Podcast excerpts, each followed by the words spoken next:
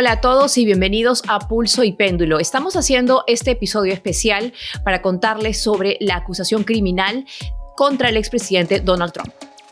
Este jueves en la noche se supo que un jurado investigador en Manhattan había votado a favor de imputar cargos penales contra el exmandatario. Se le acusa de haber ordenado un pago de miles de dólares a una actriz porno para comprar su silencio durante las elecciones presidenciales del 2016. No se conoce aún qué cargos específicos enfrentará Trump, pero se trata de un hecho histórico, ya que nunca antes un expresidente de Estados Unidos había sido acusado en un caso criminal. Fabi, tú llevas varios días cubriendo el minuto a minuto de este caso desde la ciudad de Nueva York. ¿Cómo es que hemos llegado hasta este punto? Bueno, Carlos, hay que remontarnos a hace varios años cuando el ex abogado de Trump, Michael Cohen, se declaró culpable de fraude fiscal y de violar la ley electoral por orden de Donald Trump. Ahora bien, el abogado Michael Cohen dice que él eh, le hizo este pago a la actriz eh, de cine adulto Stormy Daniels de 130 mil dólares para comprar su silencio, para que ella no cuente la historia de un, ah, digamos, romance extramarital que había sostenido con el expresidente Trump. Y ah, lo que dice Trump es que él no le hizo ese pago a Stormy Daniels, sin embargo, sí le reembolsó ese dinero a el abogado Michael Cohen. Michael Cohen fue a la cárcel por este eh, delito menor y ahora lo que se está investigando en este caso y por lo que el jurado ha encontrado que se deben presentar cargos formales en contra del expresidente es no necesariamente eh, la compra, digamos, del silencio de esta actriz de cine adulto, sino el hecho de cómo se, se, hizo este pago. De acuerdo con la investigación, este pago eh, se hizo a través de documentos tributarios fraudulentos, es decir, Trump habría falsificado estos eh, documentos a la hora de declarar eso, algo que viola, eh, podría estar violando la ley, eh, digamos, electoral y también está haciendo fraude fiscal. Ahora, como ya lo dices, no vamos a saber exactamente ¿Cuáles son los cargos? Se, dice, fuentes informan que son cerca de 30 cargos los que se le van a leer al presidente cuando se presente ante la fiscalía y eso se van a revelar el día que el presidente se presente, que el expresidente se presente a esta fiscalía. Carlos, ahora sabemos que ese caso es en torno, obviamente, a ese pago para silenciar a esta actriz pornográfica. Y precisamente, Fabi, todo parece indicar que el expresidente va a viajar a Nueva York voluntariamente la semana que viene y se va a presentar, se va a entregar a las autoridades.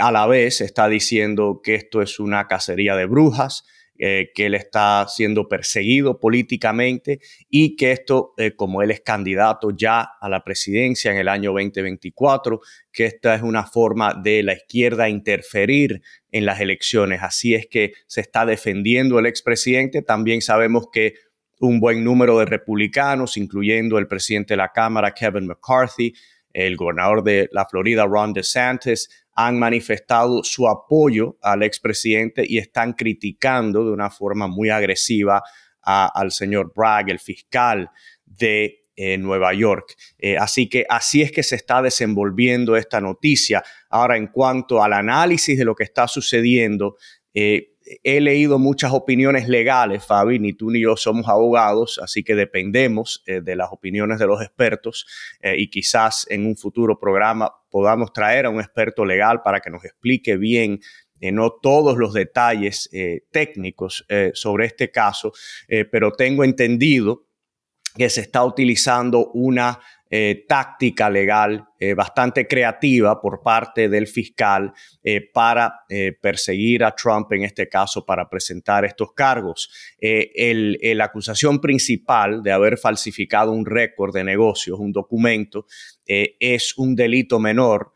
sin embargo, en el estado de Nueva York, si ese delito menor se comete en combinación con otro crimen o como parte de un esfuerzo para encubrir otro, otro crimen, entonces eh, eso se puede convertir en un delito mayor. Todo parece indicar que esa es la estrategia eh, en la cual se está centrando el fiscal. Obviamente, eh, debemos resaltar Eh, el señor Trump es un ciudadano de Estados Unidos como cualquier ciudadano, tiene derecho a un debido proceso bajo la ley. El señor Trump no es culpable en este momento, está siendo acusado de un crimen y tendrá todos los derechos eh, que, tendría cualquier persona eh, bajo estas circunstancias. Así es, Carlos, como cualquier persona, pero también hay que reconocer lo, digamos, eh, histórico de este, de este caso. Nunca antes hemos visto a un expresidente enfrentar estos cargos penales. Hemos visto que a otros presidentes han enfrentado problemas con la ley, pero nunca antes un jurado, un gran jurado, ha votado para proceder con ese caso, para, eh, digamos, eh, encauzar a un expresidente. Entonces, todo es nuevo en este caso. Por ejemplo, el expresidente cuenta con el servicio eh, secreto, con la seguridad y protección del servicio secreto de por vida. Entonces, una de las preguntas es que nos hacemos, ¿se presentará obviamente el expresidente a esta fiscalía junto con el servicio secreto. Además, si es que un juicio o un juez llega a encontrar al expresidente Trump culpable y tiene que pasar tiempo en la cárcel, también será que el servicio secreto va a ir a la cárcel con el expresidente. Son todas preguntas que realmente no tienen respuestas en este momento porque es algo sin precedentes. Ahora, me parece también muy importante hablar sobre el tema de la seguridad, tanto en la ciudad de Nueva York como en la ciudad de Washington, D.C., porque muchos temen que esto se vuelva en un segundo episodio de lo que ocurrió el 6 de enero durante la eh, revuelta en el Capitolio, en el Senado, y obviamente esto, eh, el temor nace eh, de que el expresidente ha pedido ya a sus simpatizantes que salgan a protestar en contra de este caso, en contra de que se le imputen estos cargos. Entonces, la seguridad, te puedo decir, yo he visto en Nueva York está a tope, tanto en la Corte Criminal de Manhattan, en donde se espera se entregue la próxima semana el expresidente, tanto también como en la Torre Trump. Recordemos que Nueva York es, digamos, digamos, la, el, centro del emporio de la familia Trump. Así que hay muchos temas de seguridad que se están lidiando. Obviamente el Departamento de Policía de Nueva York está mucho más preparado, tiene mucho más recursos que la Policía del Capitolio, por lo que no se espera que eso suceda aquí en Nueva York, pero sí estamos viendo que se han realizado protestas, aunque no tan masivas como se esperaba. Ahora, ¿qué viene ahora? Como ya les decíamos, se espera que se está negociando que la Fiscalía eh, logre la entrega, que, el expresidente se entregue a las autoridades. Eso generaría una imagen inédita, la imagen de un expresidente eh, para una ficha policial, con esta fotografía de frente, de perfil, con un número de récord del caso. Es decir, nunca hemos visto esto. Esto definitivamente está ocasionando un terremoto político. Carlos, ¿cuáles crees que son las consecuencias políticas de este caso? Bueno, sí, hay, grandes consecuencias políticas, Fabi. A corto plazo es evidente que esto va a fortalecer la posición de Trump en la primaria republicana. Eh, algo extraordinario sucedió ayer. El señor Trump hace semanas que ya está arremetiendo contra el gobernador de la Florida, Ron DeSantis. Sin embargo, ayer DeSantis eh, se vio forzado a hacer una declaración en apoyo al expresidente, la misma persona que lo está atacando a él de una manera muy personal a través de todo el país. Así que vemos la fuerza eh, que le ha dado este, este escándalo, esta controversia al señor Trump dentro de la primaria eh, republicana. Vemos que muchos republicanos, para quedar bien con esa base trompista de la cual ellos dependen para ganar sus primarias, también están apoyando al expresidente, están criticando al fiscal de Nueva York. Así que a corto plazo, Fabi, esto le está dando más fuerza política a Donald Trump, algo que quizás eh, las personas no se esperan, pero que también vimos eh, como una controversia de esta índole, como la percepción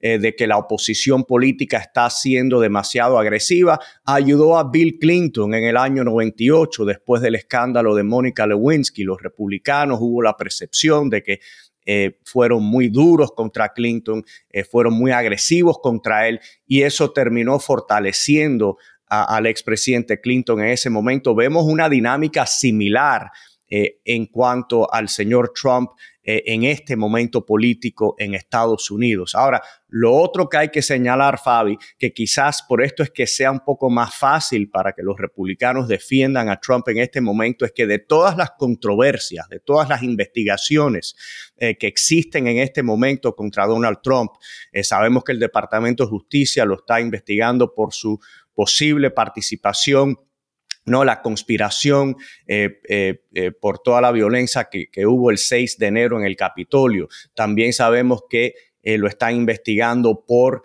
esfuerzos para presentar electores falsos al colegio electoral para intentar cambiar, alterar el resultado de la elección del 2020. En el estado de Georgia, los fiscales lo, lo están investigando por eh, interferir, ¿no? Por las comunicaciones que tuvo eh, con los oficiales de ese estado para intentar eh, manipular el resultado de la elección presidencial en Georgia. Así que de todos estos escándalos, de todas estas controversias, esta es la más pequeña, esta es la que puede eh, percibir ser un, cargo, un caso mezquino, ¿no? un caso motivado eh, por razones políticas, aunque eso lo decidirá un jurado eventualmente, no nos podemos adelantar. Sin embargo, es importante resaltar que inclusive muchas personas que critican a Donald Trump, que son detractores de Donald Trump, han llegado a la conclusión de que este caso, no, esta acción eh, eh, por parte del fiscal eh, de Nueva York y por parte también del gran jurado que votó, en realidad lo que va a ayudar a Donald Trump políticamente y pudiera terminar haciéndole daño al país por la percepción de que él está siendo perseguido por razones políticas. Sí, Carlos, eso es lo que yo le pregunto a mucha gente que está justamente afuera de la corte y, y que están protestando ya sea a favor o en contra. Y me parece que es un caso eh, que se puede ver de ambos lados, como una cacería política, como ha acusado el expresidente, o como simplemente un caso de justicia, que nadie está sobre la ley y que si alguien cometió un crimen, tiene que pagar por dicho crimen. Y eso es algo que me parece que es eh, lo que más resuena entre muchas personas aquí en Nueva York. Ellos no necesariamente lo ven como un caso político, lo ven como el fiscal está haciendo su trabajo, el fiscal está básicamente retomando esta investigación que se originó como una investigación federal, como ya les decíamos, el, ex, el abogado de Trump fue a la cárcel por este delito. Entonces, realmente lo que se discute aquí es debido a lo histórico de esto, debido a que nunca se ha tratado a un presidente de este modo, si es que va a recibir todavía trato especial.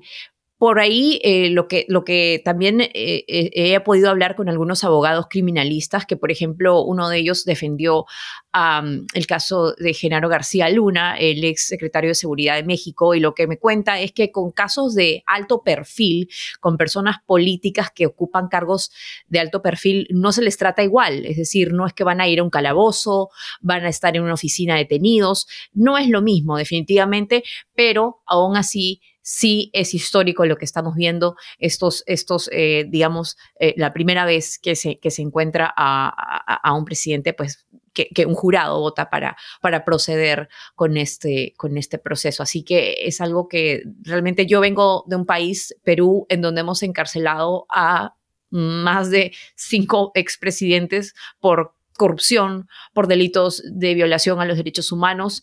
Y la verdad, te puedo decir que el efecto o, cuál es el efecto a largo plazo, pues veamos la situación en el Perú, ¿no? En este momento. No creo que lo mismo vaya a suceder aquí. Eh, esta es una democracia, digamos, la democracia más fuerte del mundo, pero sin embargo sí es algo que va a sacudir la institucionalidad de lo que es la presidencia en este país. Y lo más importante que tenemos siempre, me gusta recordarle a las personas, lo más importante que tenemos en este país son las instituciones que nos protegen, que garantizan nuestras libertades, nuestra seguridad. Así que confiemos en las instituciones. Cada cual tenemos nuestra opinión sobre lo que está sucediendo, eh, pero en este país Repito, hay un debido proceso bajo la ley. Eh, si el expresidente cometió un crimen, eso será ventilado en la corte, será evidente. Si no cometió un crimen, si esto es una cacería de brujas, si el fiscal ha sido demasiado agresivo, eso también será evidente en la Corte de Nueva York. Eh, mientras tanto, Fabio, nosotros aquí estaremos siguiendo con gran detenimiento, porque como tú has dicho, esto es algo histórico, sin precedentes en Estados Unidos. Eh, vamos a estar siguiendo todo lo que ocurre con este caso en los próximos días. Le agradecemos mucho a nuestra audiencia habernos acompañado en este episodio especial. También los invitamos a que se suscriban a nuestro canal de YouTube y escuchen nuestro episodio de esta semana en el que hablamos sobre el futuro de TikTok en Estados Unidos, además de la alarmante tasa de mortalidad entre las mujeres embarazadas en el país. Saludos y hasta pronto.